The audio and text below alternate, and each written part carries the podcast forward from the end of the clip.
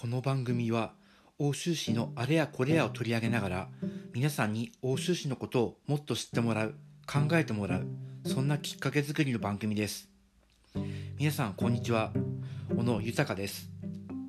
こんにちは、健太郎です。今回は定例議会最終日の様子をお届けします。今回の議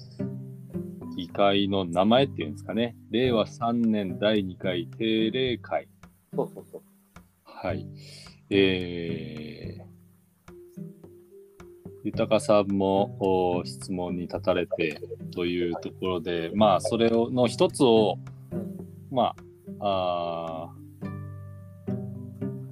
少し細かく聞いていくのがいいかなと思ったんですけど、うんどうでしょうはいはい。お願いします。それで。はい。で、まず、その、まあ、実際本編については、なんじゃ、欧州市議会のホームページなり見ていただいてっていうふうなそうだね。誘導になるんだと思うんですけど。えっ、と、6月11日に、の、えー午前11時からが、あー豊さんの予定だったはいはい。枠ですね。えっ、とん、その時間、日付と時間が大体分かれば、うん。欧州市議会のホームページで見つけられるんですよね。そうだね。あのありどころー、というか。議事録検索っていうところがあるので、まあ、そこに入ってもらって、もはや、小野豊って多分名前入れて検索すれば、あ、最近も発見ってことで、もはやそこから出てくるかなと思うんだけども。う文字起こしされてるものがっていうこと。あ、そうそうそう。ね。うんうんうん。文字起こしもだし、あとはなんだ、あ、中継も、そうだね、11日の中継を見っていうところを見てもらえれば、うん、そこはすぐ、小野豊で、まあ、11日の順番で出るわ出てくるっていうことですね。う。で、その一つ目が公共交通についてうんということで、まあ私もあの聞かせていただいてうん。というところだったんですが、うん実際やり取りというか一般質問立たれてうん。どうどうでしたかっていうのもなんかざっくりした質問ですけど。そうだね、あのまあ、実際あそこでいきなりこう返事をもらうというよりも、事前にね、こう、ヒアリングとかあって、そこである程度、こういうところまで聞きたいんだよっていうのを、まあ、俺は伝えて、あのうん。やるようにしてんだけども、今回、その、まあ、始まってるけど、始まったところが、実際どんな内容で始まってるのかっていうのが、他の地域の人たちから分かんないってやっぱ言われてて、うんうんあとは、議場でも言ったけど、ね、免許返納を考えてんだけど、実際バスどうなんのっていうこともやっぱ聞かれたりとかしてて、どうしても、あの、まあ、その地域、地域のね、特性を生かしたやり方をやるって言って、その地域の中ではこうだよっていう、まあ、すり合わせ、取り組みはしてるんだけど、やっぱり比較対象がなくてわからないっていうのがあったので、うんそこをね、あの、なんとか判断材料として示してほしいなっていうのがあったから、今回は、まず導入した地域の内容を聞いた上で、それをもっと消化してくださいよっていうところを、うん、一番進めたかったんだけども、まあ、ホームページにね、あの、もう掲載する、もう少し細かく掲載しますよみたいなところも、あの、一応、あ市長のね、答弁から最初から入ったので、うん。今回はあの割と、まあ、そのように進めてくれるんじゃないかなとは思うんだけども、実際こう、料金表なんかもね、この地区内交通って始まって、要は、うんと、その、まあ、地区センター単位の中で、うんセンターまではバスをが行くようにするから、地区センターまでの移動手段っていうのをどうするかっていうところで、地区内交通ってことで始まってて、まあ、それがあのタクシー会社に頼むののであったり、自家用旅客運輸って言って、いわゆる白タク営業なんだけどさ、自分の車を使って運ぶっていうところを、まあ、料金統一して始めますよっていうところの違いがあるんだけども、どこの地域はタクシー使って、どこの地域は、えー優勝でやってるのかとか、その、その家まで来てくれるのか、い乗り台タクシーってなってしまうと、完全に家の前じゃなくて、その乗り台タクシーの集合場所みたいなところに決まってたりとかするから、はあ、あ、そう。その完全にドアツードアじゃないところもあったりするのね。うん。まあ、いずれその自宅からうん。あーその地域の、まあ、一つの拠点でもある地区センターまでの公共交通そうそうそう。という部分をどういうふうに維持していくのかせ整備していくのかっていうふうな話なんですね。そこってあのータクシーが、まあ、逆に言うと使えないエリアっていうのがあるっていうのが出発点なんですか、まその時間先ほどのその白なんでしたっけ？白タク営業みたいなやつっていうふうなあ話。のそうその地区内に、まあ、なんだ地区センターと対象とする地区の中に、タクシー会社の営業所があればさ、そこを使えるんだけども、うん。ないってなると、そもそも呼ぶのが大変だから、うん。だから、タクシー会社の営業所があるところはそこを使う、ないところは自家用でやるとか、もしくは、えっと、ある程度、えっと、タクシー会社さんに協力、ちょっと遠いタクシー会社さんに協力してもらって乗り合いにするとかね、うんうん。しかも曜日限定するとかさ、うんうんうん。そういうのを、その地域のなんだ交通事情に合わせてっていうところがあるから、いややり方はみんなバラバラで、むしろバラバラになってもおかしくないんだけども、うん。その工夫をする際に参考材料がなかなかなくてっていうところでね、まあ、うん。初めてやるところもほとんどだからさ、うんうんうん。えーだし、それこそほら、よその地域のことだから俺は関係ねえって言いながらも、総合の地域に行こうと思ったら、実は、バス、あね、車ない人がよその地域まで行こうと思ったら、どうしたらいいんだっていう問題も実際発生するしさ、うん。うん伊沢から江差しに端から端まで行こうなんて思ったら、何回乗り継ぐんだってところにもなってくるし、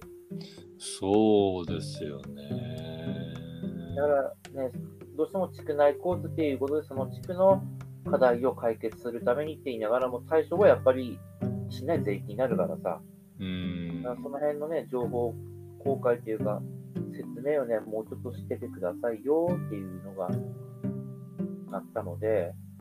で、まあこれ、公共交通だけじゃないんだけどさ、あの、こういうふうに計画しましたって言ってさ、ホームページにさ、PDF ボンって載っけて、はい、おしまいっていうの、ほとんどそうなんだけど、うんうん。うんそれじゃなくて、もうちょっとね、数値測るって言ったら、ねホームページの最初の画面としてさ、PDF じゃなくて画面として、本当に大事なところ、料金体系とか、そういうのは載せれた方がいいんじゃないのっていうところで、まあ、向こうも、まあ、確かにその通りですっていうことだったから、うんうん。まあ、準備ができ次第やってくれるのかなとは思うんだけども、実際そういうう整備をしていくのって中心になるのはやっぱり地区センターの、まあ、職員というのか地区センターの運営者がやっぱりその辺はそう手続きを含めて取り組んでいくことになるんですかね。新大体、まあ、振興会、まあ、ちょっと水沢地地区だけはさ、振興会って言わないんだけども、うんその各地区センターを指定管理している振興会さんが中心となって、なまあ、地域の足を守る会みたいな感じでこう立ち上げて、うんそこでやったりとかするんだから、申し込み乗り合いとか、そのなんだ、優勝、白タクにしても、電話する先は地区センターうんなんだけどね。うん、なるほどですね。もちろん正直話をここまで聞いてる中でも結構そのあの誰がどんなことをやるとかあーっていうのはまあすでに結構用意されてるんだなという印象があってまあまあそれのどう徹底していくのかというかそこのあたりが誰が積極的にやるのみたいなところが少しこうぼやけてたのかなという印象。そうだね、あの市もある程度こうパッケージを用意した上でこう提示してはいるんだけども、うんいや実際うちの地域はそこうそっちじゃない方がいいよねなんて話もやっぱり出てくるから、うん。あやっぱ白タクがいいとか、逆に白タクはやっぱり怖いよねとか、うんそういうところがあるので、その辺やっぱり、ね、細かく地域の人たちの声を聞きながら、うん。で、あとは、その、まあ、感染バスへの接続をかん考えてやるんだけども、うん。バスの時間設定が、うん、うまくいってないところも、実際、今、伊沢地域の、なんだっけな、うんと、愛宕地域なんかの人が、うん。病院に行きますよって言ってさ、朝だけもう6時ぐらい、6時半ぐらいには出んのかな？ああ、そうなんですね。出て、で、地区センターまで行って、で、バス乗って、で、そのやっぱバスの本数もやっぱもちろん減ってるから、うん。最終的にそのお昼のバスに、帰ってくるバスに乗りっぱぐれると、うん。診察が伸びたりして乗りっぱぐれると、結果と夕方の便までないとかってなるから、うん。うんだからお昼午後1のバスを今度ちょっと遅くするだけでね、乗れるのにとか、それは、伊沢の議員さんが俺の質問の前前の日に、そういう話をしてとかも修正図りようになってるみたいなんだけどもね。うん。その辺の実際に利用する人たちの声も合わせて、まあ、地区内交通、それからそれを結ぶ拠点間交通とのうまく整合性を、いかにこう合理的に